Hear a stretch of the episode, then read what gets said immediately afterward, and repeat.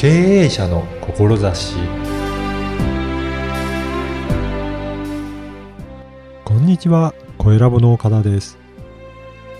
人生をどのように歩んでいらっしゃるでしょうか今回は人生を冒険に例えてお話しいただきました。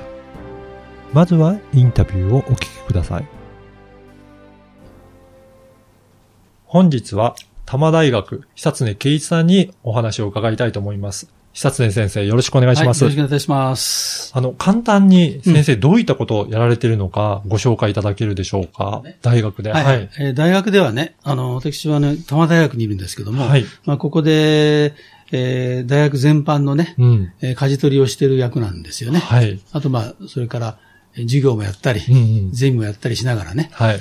えー若い人を育てているということですね。あの、先生のあの、うん経歴がすごいなと思いまして、うんビジネス経験も終わりなんですよね。そうですね。僕はあの、えー大学を出てから日本航空に入ったんですけども、はまあ、ここで、まあ、20年ちょっとね、うん仕事をしました。はい。で、その間ですね、会社だけで面白くないので、はい。えー外に出ていこうということで、うんえー知的生産の技術研究会という、まあ、サラリーマンの勉強会ですね。はい。の、そこに入ったんですね。うん。で、この二つを、まあ、日本足でずっとやる、やってきたわけですけども、はい。その、両方が相まってですね、はい。えー40歳の時に、はいあの、本を書くんですね。うん。図解の技術って本です。はい。で、これが話題になったためにですね、人生が一変して、あの、大学から誘いがかかりましてね。はい。で、仙台にある宮城大学で10年ちょっと。はい。そして今は多摩大学で10年超えたと。まあ、そういうことで、まあ、キャリアで言うと大体半分がビジネスマンで、うん。半分が大学先生になったと。まあ、そういう経歴ですよね。そうなんですね。はいやっぱりビジネスマンの時って、どういったことを、やっぱりこの番組経営者の志なんですけど、うん。こう思いとして大切にしてやってきたということありますかね？まずね、まあ、それ人によって違うでしょうけどね、うん私の場合は、どういうわけか、あの、割と新しい分野をね、はい。えーが出てくると、よく任されることが多かったですね。そうなんですね。えーあるいは、うまくいかないところをやってくれとかうん、ね、うん。いう話があったんで、うん。まあそういう意味じゃ、あの、すごい深くね、仕事をした感じはちょっとありますね。うん。やっぱりそこの分野について深く調べていかないと、そうですれだけ分かっていかないということなんですね。で、もともと私はあの、大学時代は探検部とかいたんですね。あ、そうなんですか。えー探検家なんですよ。はい。はい。だから社会探検をやってるとうんいうことで、新しい分野があったそこをまあ探検してるつもりでね、えー深くやってるんですよ。じゃあ、あの、先生自身うの、んその、素養というか、研究の目的というか、はいやりたいことにも近いものがあったので、新しいことを任されるのは、じゃあ、比較的向いてたっていうことですね。向いてたんです。はい。そして、探検というのはですね、フィールドが大事でしょ？はい。ところがね、記録残さないとダメなんですよ。うん。うんね？で、そういう訓練も受けてたわけねあ。そういうことですね。がってね、はい、僕はあの、一つの仕事をするたびに本を出したり、はい。レポートを作ったりする癖がついてるんですよ。やっぱりそうやってどうやって開拓していったかっていうのを記録を残しておくことが大切なんですね。だからまあ本をたくさん出してますけどね、うんそういうものは自分のキャリアをの歴史になっているという、まあそういう感じになってるね、意識せずしてね。だから探検をやってるんやっですよ。てるんですね。今は大学の世界を探検しているということなんですよ。大学はどういった探検がありますかね？あの、企業と全く違いますよね。はい。意思決定の仕組みから、はい人間関係からね。はい。だから、ここはどんな風になってんだろうかと。はい。あるいは前にいた県立大学とね、また私立違いますよね。はい。ということで、新しい、まあ、世界を見て、うん。興味津々、あの、見てね。はい。で、悪いところを直してるわけですよね。うん。そういう感じでしょうかね。うん。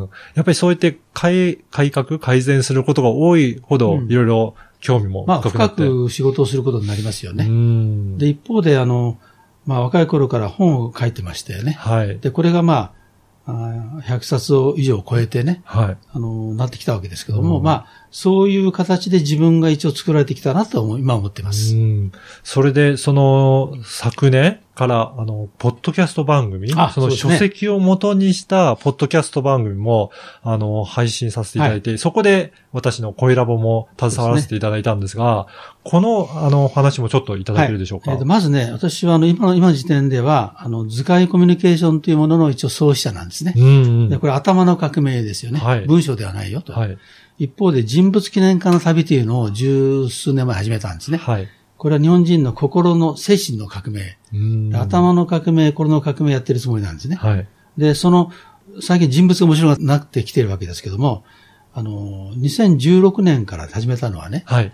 えー、偉い人の命日を、誰が今日死んだか探して、はいその人の名言を、えー見つけて、うん。それについて自分の、その人の人生と考えを書くということをやってみたんですね。1年間、366毎日毎日。これがまあ、どうやかできましてね。はい。2017年は誕生日でやったんです。あで、昨年2018年は、じゃあ平成の間に死んだ年一の人をやろうと。で、今年はそれの延長でまたやってるわけですが、大変きついんですけどね。まあ、それをやってきてます。でそれがですね、1年できた段階で本にはいなりましてね。それが、えー偉人の命日366名言集とです。うんうんで、これを、えーどうしようかと思ったところに、はい岡田さんと知り合ってね。はい。で、それをポッドキャストで流そうということになったわけです。そうなんですよ。もともと声優さんで、えーっと、その名言をあ、発信してる、あの、音声はもともと作られてたんですよね。それもともとね、自分のために作ったんうですよ。ん。やっぱり名言をそうやって、音声からうんずっと聞いていきたいっていうのはあったんですかね？えーね、あの、366あると覚えきれないんですよね。はいだから、自分で、自分の覚えるために作ったんですよ。うんうんね。で、そして声優がやりますから、はい。大変あの、リアリティがありますよね。そうですね。で、それをね、えー聞こうと思ってたら、あの、声ラボという会社があってね、はい。えーそこで繋がったんですね。はい。それで、そのまますんなりできたというね、そうですよね。ことですね。はい。それで、昨年、1年間、はい2018年は毎日毎日その名言が、ポッドキャストで聞けるっていう番組をそうなんですね。配信して。毎朝5時でしたね。そうですね。はい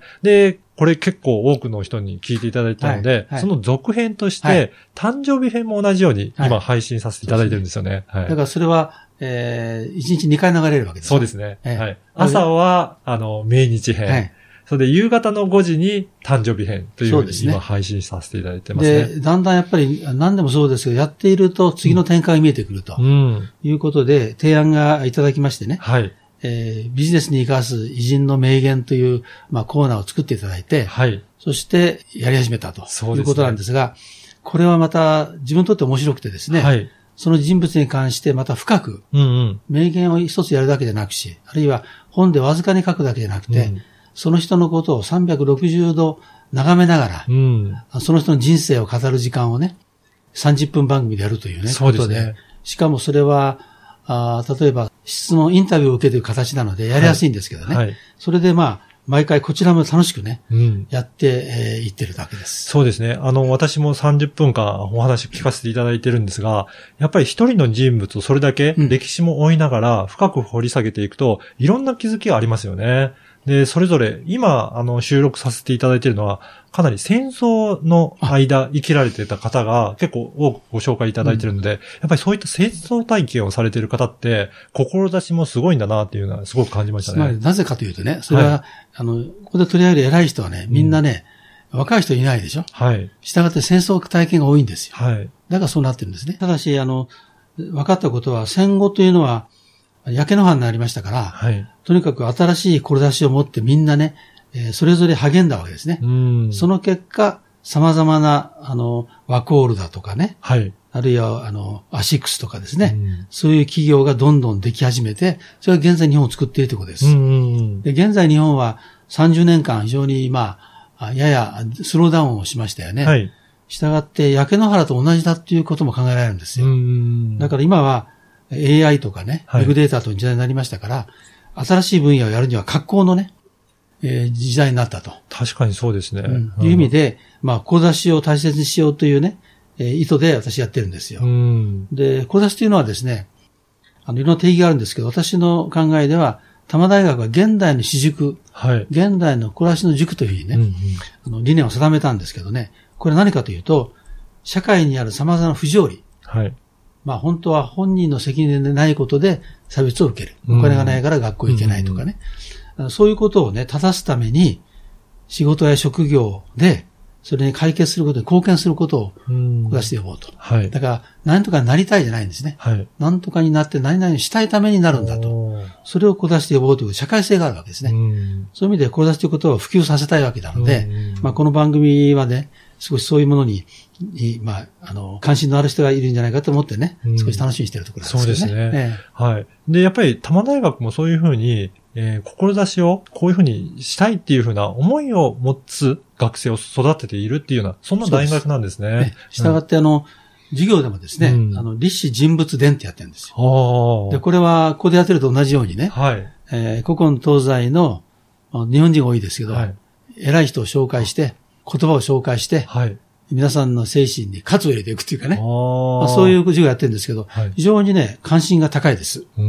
で、みんな影響を受けます。はい、自分の人生をみんな考えてますからね。うんうん、まあ、そういう意味で非常に、まあ、あの、私も楽しんでやってます。確かにその人物にスポットを当てると、なんかその人がどうだったのかっていうのに思いを描くので、より学びが多いような気もしますね。結局ね、あの、歴史をどうやって学ぶかということなんですが、うん、え歴史の年号とかいろいろ覚えてもしょうがないので、ね。うんはい、むしろあの、人と人の織りなす関係で、うん、人が時代をどう生きたかっていうことをテーマにやるといいと。